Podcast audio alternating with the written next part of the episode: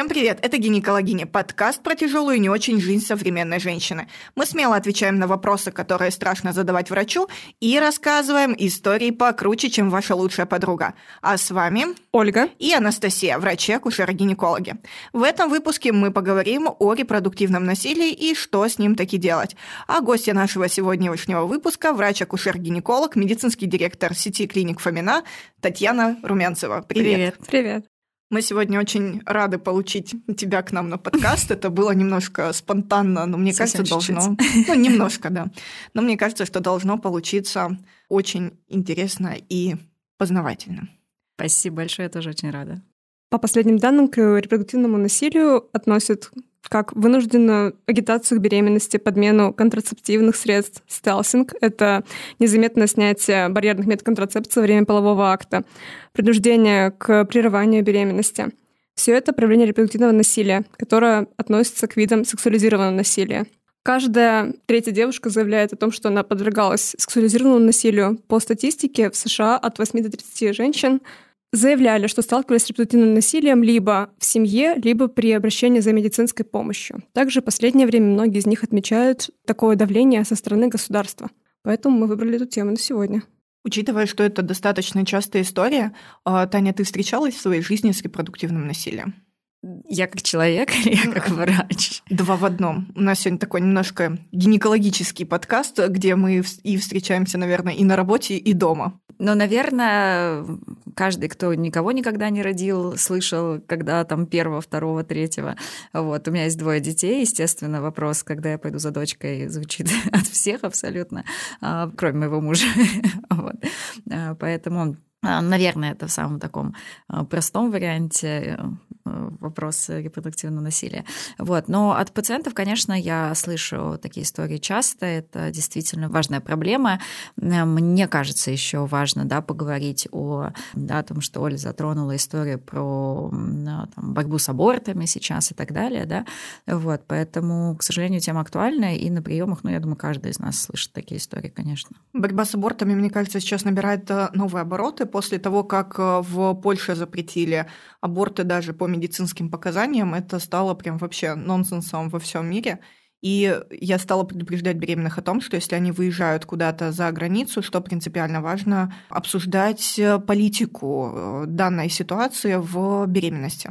А, потому что у меня столкнулись э, и девчонки, и потом я слышала несколько печальных случаев про Мальту, когда там вплоть до смертельных исходов доходило, и при этом не давали завершить беременность, которую нельзя было уже не завершить. Там было излитие околоплодных вод в 15-16 недель.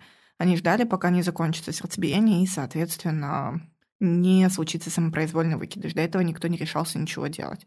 Женщина в итоге, по-моему, умерла от сепсиса или что-то с ней вот Печально случилось. Ну да, там она была гражданкой другого государства, и можно только представить, что переживают женщины, которые живут в этих странах. По-моему, еще в Дубае, да, какая-то есть тоже проблема. Ну, в Дубае там другая история, там немножко ситуация, которая связана с тем, что если ты вне брака, то зачем тебе помогать?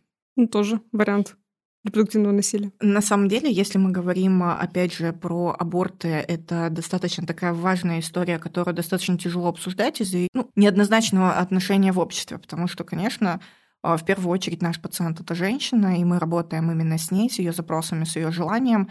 Но то, что творится сейчас, конечно, нам показывает, что гайки закручиваются. Но, тем не менее, давайте будем вот так откровенны, что противозачаточные таблетки, там, противозачаточные средства очень сильно вывели нас на такой уровень независимости, который позволяет хотя бы как-то в этом вопросе ну, контролировать. контролировать свою рождаемость. Это да. Ну, хотелось бы, чтобы в России уровень использования контрацепции был сильно выше, чем сейчас, потому что все еще по абортам мы впереди планеты всей. А, поэтому нельзя сказать, что использование эффективной контрацепции какая-то для страны в целом популярная история совсем нет. У нас же очень маленькое покрытие эффективной контрацепции. У нас все равно подавляющее большинство предохраняется природным половым актом а, или календарным методом, не знаю, что хуже. А, вот, поэтому, к сожалению, здесь, мне кажется, очень-очень большой объем работы, потому что есть ряд стран, в которых контрацептив можно получать бесплатно, мы до этого максимально далеки, и как раз меня всегда очень переживает судьба девочек юных, только вступающих э, в сексуальную жизнь, большая часть которых не может обсудить с мамой вопросы контрацепции и не может сама найти правильное решение. И, собственно, по подростковому аборту у нас тоже очень печальная статистика, к сожалению. Но мне кажется, очень тяжело вести сексуальное просвещение для своей дочери, если ты сама не знаешь о каких-то методах контрацепции. Потому что большинство женщин, когда мы говорим про импланты, говорит, это что? А это куда? А куда информация потом идет? Или никуда информация не идет? Это только в космос, все, больше никуда. И это, конечно, достаточно, мне кажется, тяжело и печально. Ну, вот эти потому разговоры. что это все сопряжено, получается, с репродуктивными мифами. Ну, в основном о том, что там спирали обладают э, абортивным эффектом или что нельзя не рожавшим девушкам устанавливать спирали. Мы недавно проходили, кстати, курс по детской гинекологии, нам там объяснили, что ни в коем случае девочкам-подросткам нельзя ставить спираль. Почему? Потому что критерии приемлемости не соблюдены, у них может быть много половых партнеров, у них может быть нерегулярная половая жизнь и отсутствие контрацепции в виде презервативов, если с новым половым партнером. Я так вспомнила большую часть пациентов и вспоминаю, что мне кажется, это не зависит от возраста, потому что примерно все может быть одно и то же в разных возрастах. Нет, Поэтому... если брать популяционную выборку, конечно, зависит от возраста, но есть еще после 40 второй всплеск. Прямо сексуальной активности. Да, да, да, да. Поэтому отказ контрацепции – это один из самых, на самом деле, частых историй в репродуктивном насилии, с которыми сталкиваются наши женщины. И как вариант это тоже, что надо срочно родить, иначе потом ничего не получится. Причем а, мне кажется, что иногда бывает это прям очень дикие истории. Просрочно родить? Что же часики завели, они тикают? Про это? Не совсем. Скорее про то, что если сейчас не родить, то все. Ну, давайте честно, эта история во многом поддерживается врачами, про то, что если сейчас не родить, то все. И регулярно мы слышим на приемах, боже, спасибо, что вы меня не заставляете рожать прямо сейчас. Да, это все еще популярная история. Но ведь нам очень важно здесь разграничить историю про то, где мифы, а где нет. То есть мы не можем не говорить, что возраст влияет на фертильность. Он, очевидно, влияет, да? Но это можно сказать по-разному и предложить разные варианты решения и планирования своей жизни. Вот я как раз хотела сказать, что очень важно отличать репродуктивное насилие от честных рекомендаций. Когда мы говорим пациенте то о том, что Прямо сейчас, конечно, ну не то, что даже вы не родите, но я тут согласна, тут зависит от того, как сказать. Природа иджистка, мы ничего с этим не сделаем. Ну, мы должны, в принципе, что сделать? Информировать пациента, чтобы он сделал подушку безопасности себе, по, по большому счету. Мне кажется, причем здесь тоже это важное решение, делать ли подушку безопасности, потому что, когда я общаюсь с пациентами, очень разный же есть ход мыслей. То есть я всегда говорю, вы должны ответить на вопрос, точно ли рождение ребенка будет для меня принципиальным или нет, или, может быть, окей, не родить. Второй вопрос, принципиально ли, что это будет генетически ваш ребенок, ведь это тоже может быть не принципиально. Вот. И уже третий вопрос, да, что вот если вот это все да, тогда угу. могу ли я себе сейчас позволить заморозить яйцеклетки, потому что это тоже такое дело затратное, не все готовы. Или, по крайней мере, я буду это знать и там, не знаю, запланировать в течение года. Ну да, потому что, в принципе, у меня тоже набор вопросов из разряда, а вам насколько это принципиально? Если пациентка говорит, боже мой, если что, я возьму донорскую яйцеклетку, я это переживу, ну, как бы, слава богу, зачем к ней приставать в этом вопросе? Это да, просто бывают ситуации, когда ты спрашиваешь, знает ли вообще информирована ли пациентка, она говорит, я про это первый раз слышу, вы вообще о чем? И ты такой, так, сейчас я все нарисую, объясню, покажу, давайте Мне пообщаемся. Специальная презентация я делала для ЕБМ бара лучшие друзья девушек, те, кто не спрашивает, когда ты родишь. А, и там как раз мы говорили про отсроченное материнство, о том, сколько это стоит, что это в районе ну, 150-200 тысяч да, рублей порядка. Ну, по Петербургу и по Москве, наверное. Да. В регионах, я думаю, примерно это тоже будет выходить на ту же сумму. Ну, чуть подешевле, но там большая доля в этом во всем препараты, а препараты будут плюс-минус одинаково стоить в любом регионе. И, соответственно, что можно заморозить не только яйцеклетки, но эмбрионы, это тоже бывает иногда прям таким достаточно ярким, волнующим впечатлением. И самое главное сказать, что эмбрионы будут это совместно нажитыми эмбрионами. Да, совместное имущество, которым надо будет распоряжаться. Ну, кстати, когда мы информируем пациента очень детально про эмбрионы, то подавляющее большинство решает заморозить яйцеклетки, хотя, конечно, эмбрионы — это гораздо более весомый капитал. Сколько нужно яйцеклеток и сколько нам нужно эмбрионов, потому что это тоже разные затраты. Это очень сильно зависит от возраста и от э, того, знаем ли мы генетический статус эмбрионов.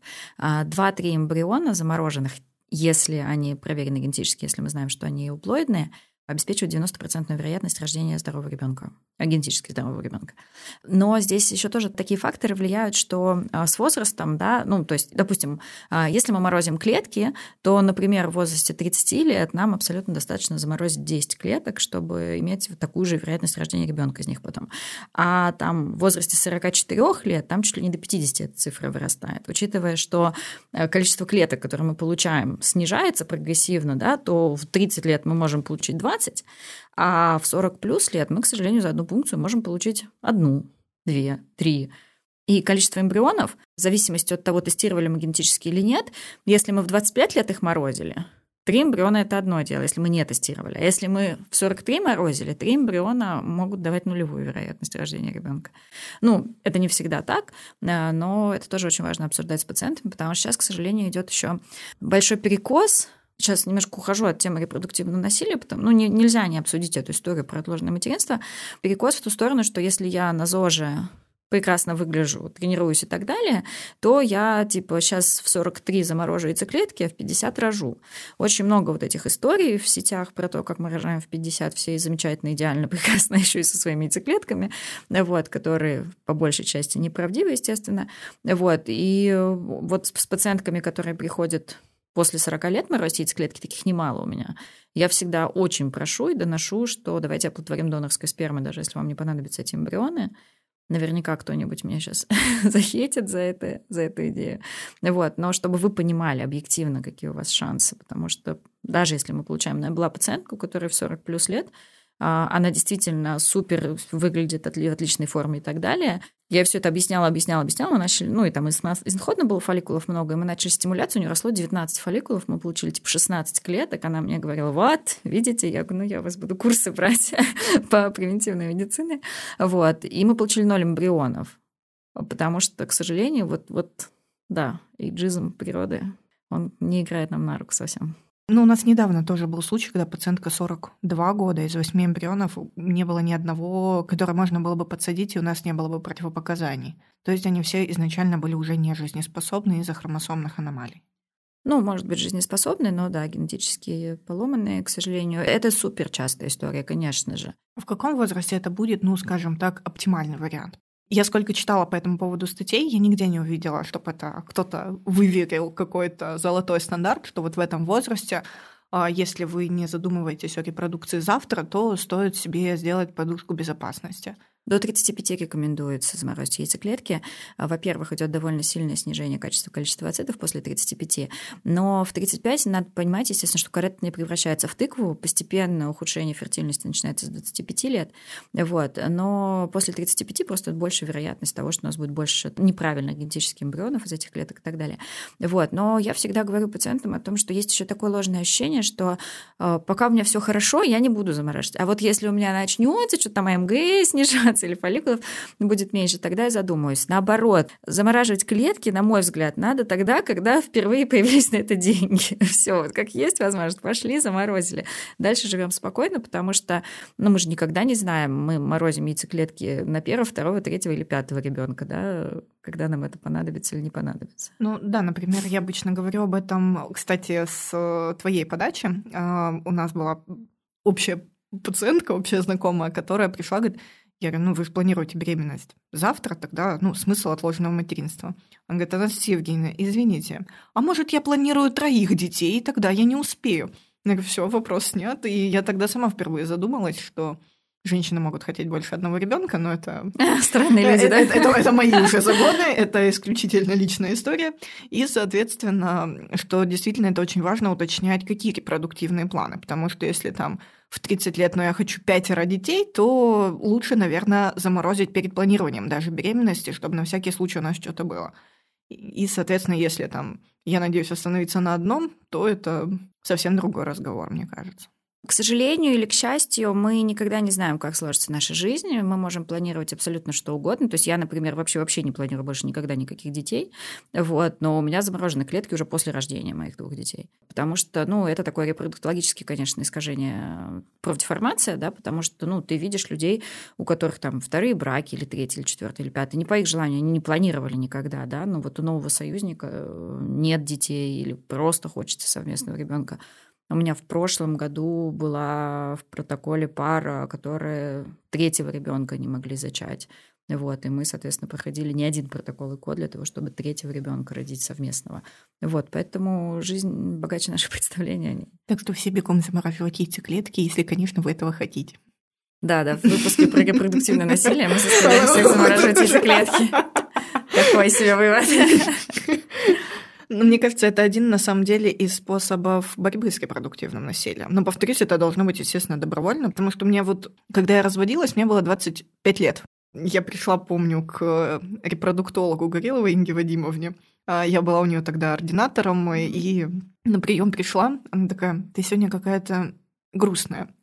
Я не знаю, разводиться мне или нет. Она такая, ну, типа, в чем вопрос вообще? Я говорю, как это в чем? Я вдруг у меня а, низкий авариальный резерв, а вдруг все, я сейчас разведусь, а потом все, никогда в жизни не рожу. Я помню, что она меня оттащила на кресло, показала все фолликулы, сказала это. Ищи себе второго мужа, все будет хорошо. Ну, слушай, мне кажется, тоже это важная тема обсудить, что все-таки желание родить ребенка не зависит от э, статуса твоих отношений, от семейного статуса и так далее, да, потому что у нас действительно какое-то очень закрепленное мнение, что вот я бы родила, но не от кого. Мне кажется, что это очень важное осознание. Если ты понимаешь, что я бы родила, то это, в общем-то, твое решение, но в твоих руках есть э, банки доноров, и, в общем-то, это можно всегда сделать тогда, когда удобно.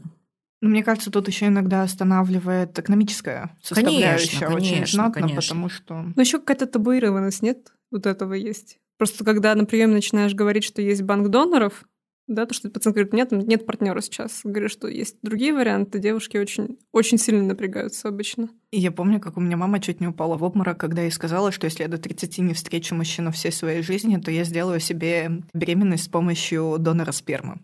Это было тогда прям каким-то взрывом. Она говорит, как?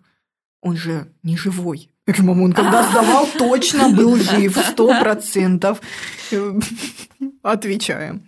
Но это было прям... Я помню, что я где не говорила, на меня смотрели, типа, ну, Вот, говорю, так и есть. Ты вот если с кем-то не из медицинской среды об этом заговорить, будешь очень, наверное, странно немножко выглядеть. До сих пор так. Ну, кстати, в тему про доноров спермы и репродуктивное насилие была же очень громкая история в Штатах, если не ошибаюсь, про врача, который там половину манипуляций делал со своей спермой, и там в итоге посчитали какое-то бешеное количество, Да, несколько про него детей. сериал сняли на Netflix, А, да? по-моему. Мгм. себе. Если мы говорим, кстати, тоже про репродуктивное насилие в сериалах, мне кажется, один из наиболее таких э, ярких примеров — это когда Габи из «Отчаянных домохозяек» забеременела после того, как ее супруг подменял ей э, контрацептивы. И у меня есть пациентки, которые иногда боялись того, что как-то это может быть.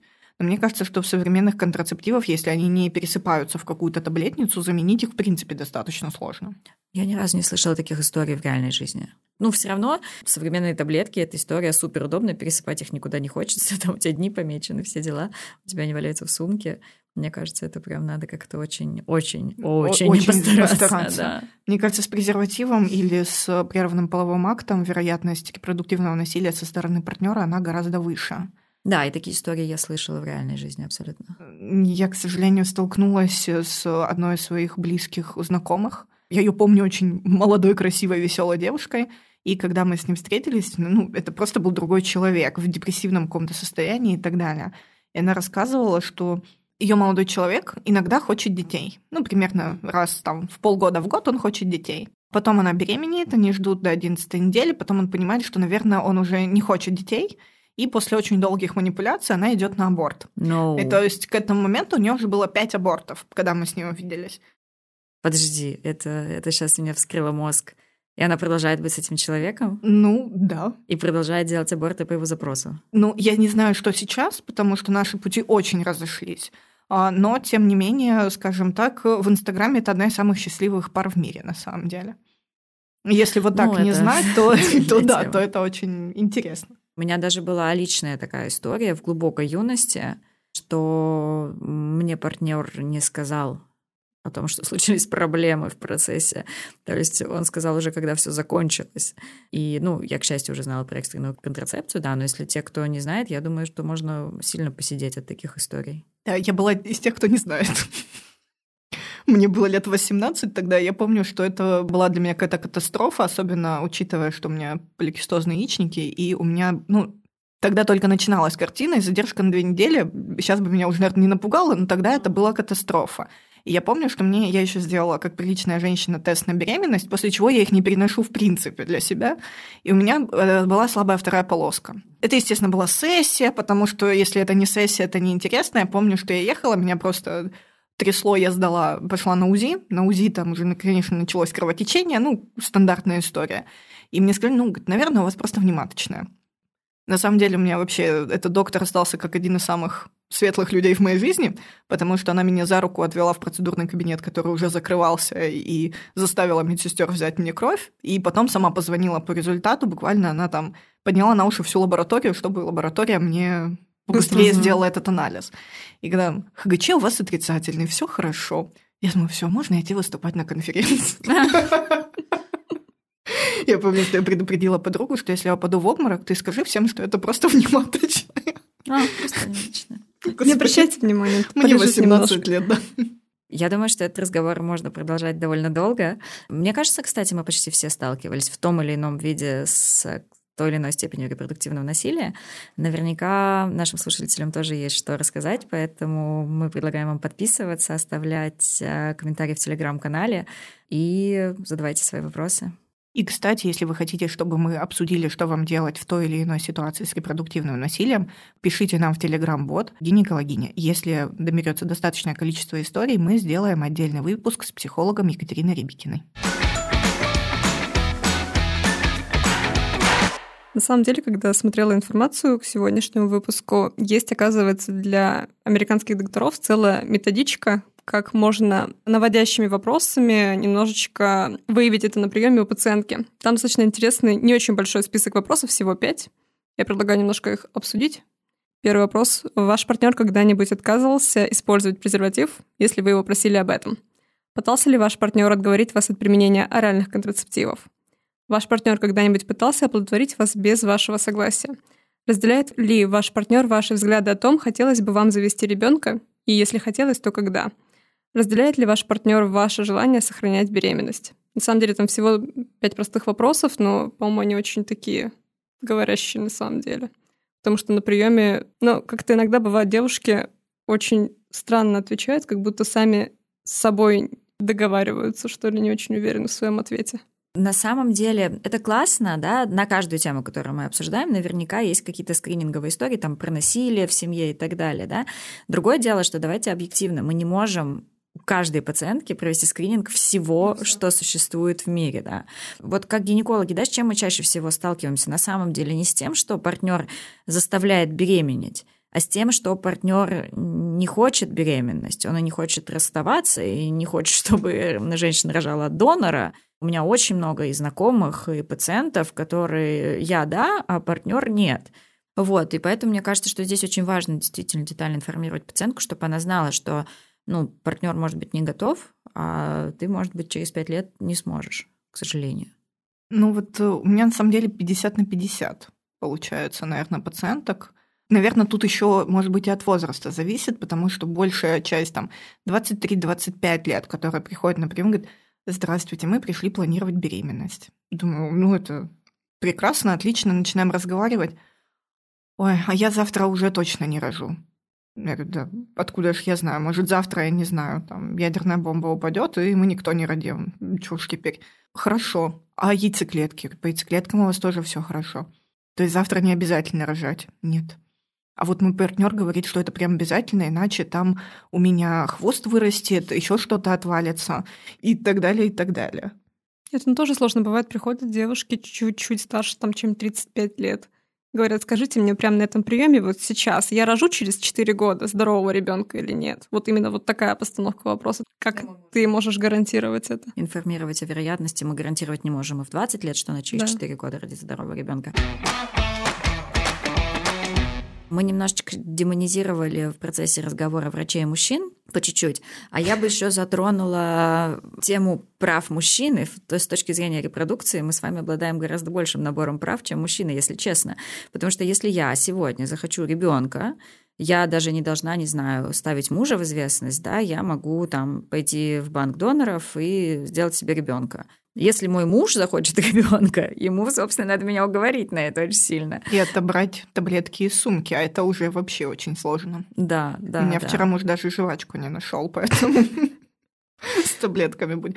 Но на самом деле да. И юридический аборт, когда поднимается... Юридический аборт – это возможность мужчины отказаться от ребенка до его рождения если он его не планировал. И, соответственно, для мужчин это, с одной стороны, хорошо, а с другой стороны, не очень понятно, как сделать так, чтобы при этом была защищена женщина и ребенок. Чтобы не получилось, что он передумал там в 40 недель, когда, ну, круто, что ты передумал. Или там, ему не сказали до 40 недель, а уже нельзя отказаться. Поэтому тут, конечно, мне кажется, это очень сложно. Я думаю, что я бы хотела еще обсудить, как отличить вот то, когда мы говорим про то, что через пять лет не получится, или ты, возможно, не сможешь, от э, попыток репродуктивного насилия. Давайте, наверное, что-то попытаемся систематизировать. Да? Мы должны разделить репродуктивное насилие со стороны э, врачей и со стороны партнеров, общества и так далее. Если говорить про врачей, то врач не может заставлять ничего делать. Да? Это самое главное, что врач как не может заставлять рожать, так и не может заставлять не рожать или там э, прерывать беременность или не прерывать. То есть важно понимать, что нет на самом деле ни одной ситуации, когда врач по медицинским показаниям может просить женщину родить что нет ни одной такой ситуации, когда вы точно должны рожать прямо сейчас. И вот это тоже очень важно понимать, что это всегда какое-то запугивание. Да, есть ситуации, когда надо поторопиться, но нет никогда тех, которые вот прямо завтра иди вынашивай. Мне кажется, самое важное, когда взаимодействуешь с медиками, понять, тебя информируют или тебя заставляют. Как только тебя заставляют, конечно, надо получать второе мнение. Пока тебя информируют о том, что ты имеешь право планировать и не планировать беременность. Ты имеешь право вообще никогда никого не рожать. Это твое персональное право. Ты имеешь право заморозить яйцеклетки и рожать кого-то сильно позже. Но Здесь мы тоже же информируем да, о рисках во время беременности, если мы там в 40 плюс рожаем, да, и так далее, вынашиваем. Все равно тоже эти риски возрастают, мы тоже это проговариваем, доносим. Поэтому, мне кажется, очень важно понимать, тебя информируют или насилуют. Ну, это что касается именно с медицинской средой контакт. У нас государство, наверное, не сильно получится что-то обсудить. А третий вид это получается репродуктивное насилие со стороны членов семьи, ну, партнера получается. Тут как-то сложно, наверное, нам какой-то давать совет. Тут, в принципе, сложно давать совет, потому что это зависит от того, насколько выражено и насколько дорогие отношения с этими людьми. Ну, потому что моя мама регулярно задает мне вопрос, Настя, сегодня я хочу поговорить с тобой о своих внуках. Я говорю, мам, а у тебя есть внуки? Я не знаю о других твоих детях. Нет, ну вот я хотела поговорить. Я говорю, ну вот как будут, мы обязательно с тобой о них поговорим. Но просто я понимаю, что как бы, я не готова с мамой рвать отношения, просто из-за вот этих фраз я могу ее как-то немножко успокоить в этом вопросе. Ты считаешь это репродуктивным насилием? Для тебя это тяжелый опыт? Иногда я очень резко уже торможу, потому что это очень много. И это очень тяжело, когда ну, близкий человек начинает там, вот, это очень надо. Ты понимаешь, ты в принципе не против, но вот сейчас какие-то моменты тебе нужно... Ну вот прямо сейчас не могу, могу завтра, например.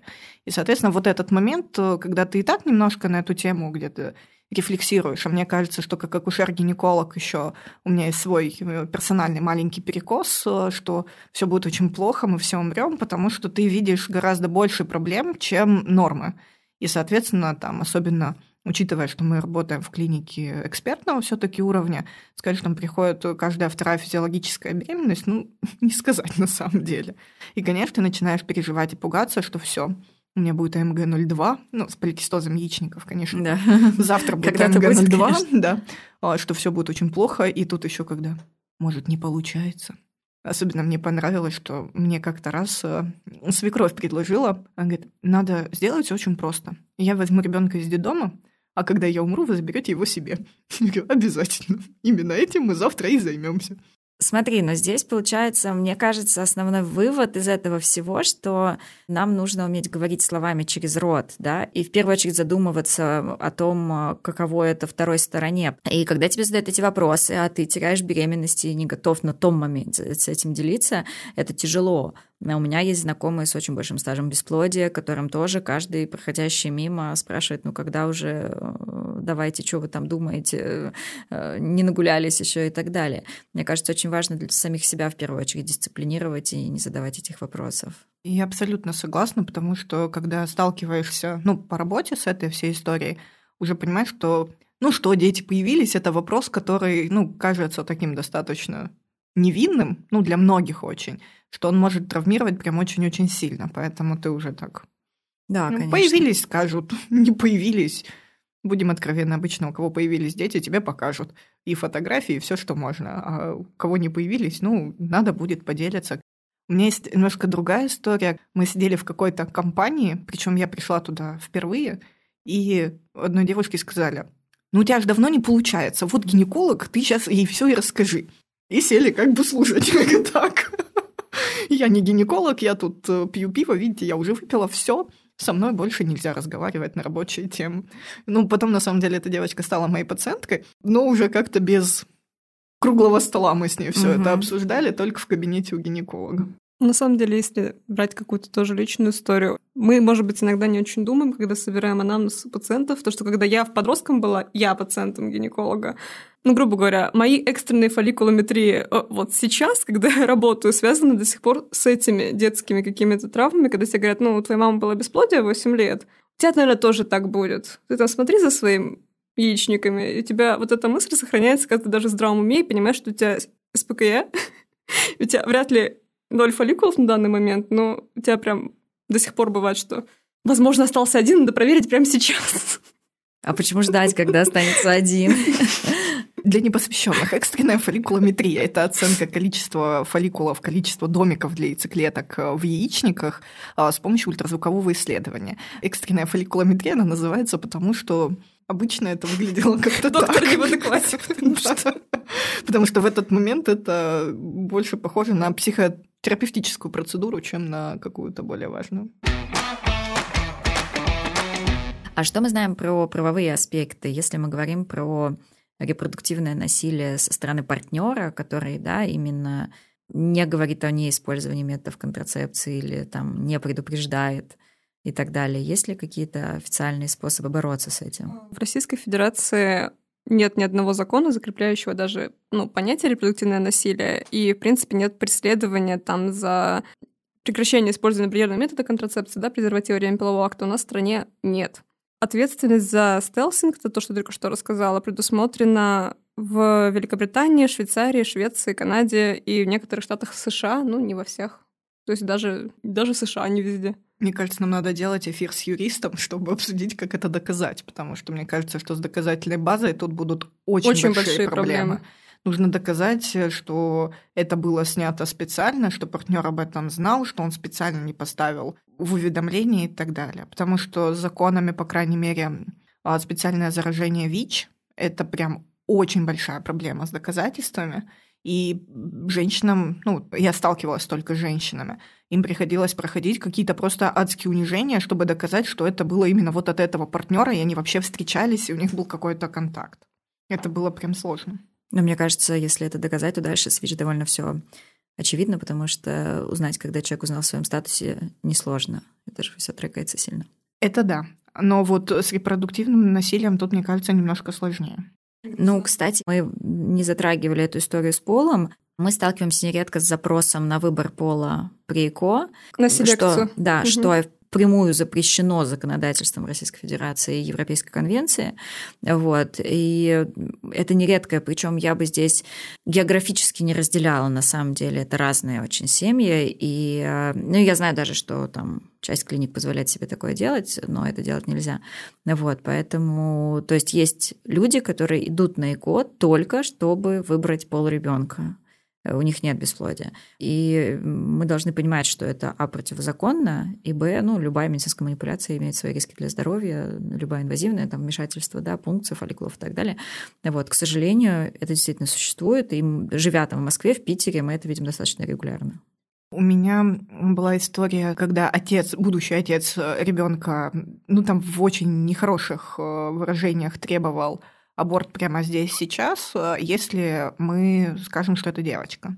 А, там была проблема, что это 11 недель, и поставить в этот момент как-то четко пол, ну, просто невозможно. Ну, опять же, я согласна, что делить по географическому признаку тут сложно, а, потому что бывает, что и, казалось бы, там, все нормально, все хорошо, но при этом, если это не сын, то что я буду а с кто? ним делать? А, как говорит Марина Михайловна Петрова, а пол вашего сына – дочь. Вот. А, и даже недавно, когда мы вынашивали достаточно сложную беременность, вы разбирали этот кейс как раз в одной из лекций Mem Education, там в конце концов сказал муж, что ну это не сын, поэтому, ну типа, зачем это было вообще все нужно. Я только сейчас осознала, что, вероятно, я плод такой истории про репродуктивное насилие. Вот пока мы об этом не заговорили, я этого не понимала, потому что у меня есть старшая сестра, э, родители жили там в тот момент еще там в коммуналке где-то, и, в общем, работали на 10 работах и так далее. Э, предохранялись календарным методом, он очень эффективен, как мы знаем, в кавычках, естественно.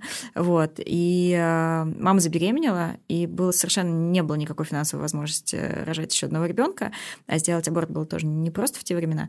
Вот. Но она насобирала все эти справки, Потом пришел папа, порвал все, выкинул в окно и сказал, я не дам тебе убивать нашего сына. Вот. А, и таким образом я появилась на свет. Но, кстати, там логика была именно в том, что почему-то все верили, что второй обязательно будет мальчик, что если первая девочка, второй должен быть мальчик. Вот. Поэтому я не знаю, можно ли рассказывать такие нелицеприятные истории, но вроде на тот момент все считали, что сделали это из благих побуждений. Вот. Ну и, в общем, я немножко благодарна за это. Вот. Но, но глобально, да, это было не совсем мамино решение. А, у меня папа перестал говорить о том, что как жалко, что у меня нет сына, есть только дочь, только после того, как я в браке оставила свою фамилию. А, потому что до этого это был отрезанный ломоть. Ты тупивковая ветвь нашей семьи. И когда ты это слышишь уже там в 20 с плюсом, в 30, тебе уже, ну, ты просто знаешь, что папа тебя любит. Просто у папы вот такой небольшой загон. А когда ты это слышишь в 15, ты потом боже мой, я не сын, как же так? Хотя, казалось бы, это, ну... Ну, мы, да. Что такого, да? Ну, видишь, здесь очень много, да, тем, которые обсуждаем. На самом деле тема для глубокой, глубокой проработки с психологом. И мы, как врачи, вряд ли можем вот такие штуки успеть грамотно обсудить и грамотно проконсультировать за наш даже длинный часовой прием объяснить пациентке, как точно себя вести в этой ситуации, как там свои границы отстраивать в любую сторону. Это для нас невозможно, конечно, задача, к сожалению. Ну, хотя бы можем сказать, что если вы не хотите рожать, это нормально. Если вы хотите рожать, это, это нормально. тоже нормально. Если вы хотите пятерых, это нормально. Если вы хотите одного, это нормально. Да, мне кажется, прям супер важно доносить эту информацию, что решение за тобой. У нас почему-то э, многие истории про мужей, ну вот там вот муж хочет, да, вот я не знаю, а муж хочет. Мы же это регулярно слышим. Вот. Э, они очень завязаны на мужчин, к сожалению. Опять мы вернулись к мужчинам. Да, да, да. Круг. Ну, у нас, э, как всегда, легкий сексизм профессионального характера. Конечно, еще какой, конечно. У меня муж все время смеется, что вот все пишут, что у вас не сексистский подкаст, а у вас сексистский подкаст. Просто как мужчины, мужчины это вам не пишут. Это, конечно. Ваше мнение важно для Ваше мнение очень важно для нас. Оставьте его в нашем телеграм-боте. Кстати, оставьте его в нашем телеграм-боте и пишите комментарии в телеграм-канале гинекологини. Если резюмируя кратко то, о чем мы сегодня говорили, то рожать нормально, хотеть не рожать, хотеть рожать, все это нормально, это абсолютно ваш выбор. Если вы сталкиваетесь с принуждением рожать или наоборот с принуждением не рожать от э, медицинского работника, пожалуйста, получите второе мнение, чтобы понять, насколько действительно эта информация правдива, и чтобы обсудить какие-то другие методы, что мы можем сохранить фертильность э, или, соответственно, вообще в принципе ничего не делать, потому что такая опция всегда у нас тоже есть.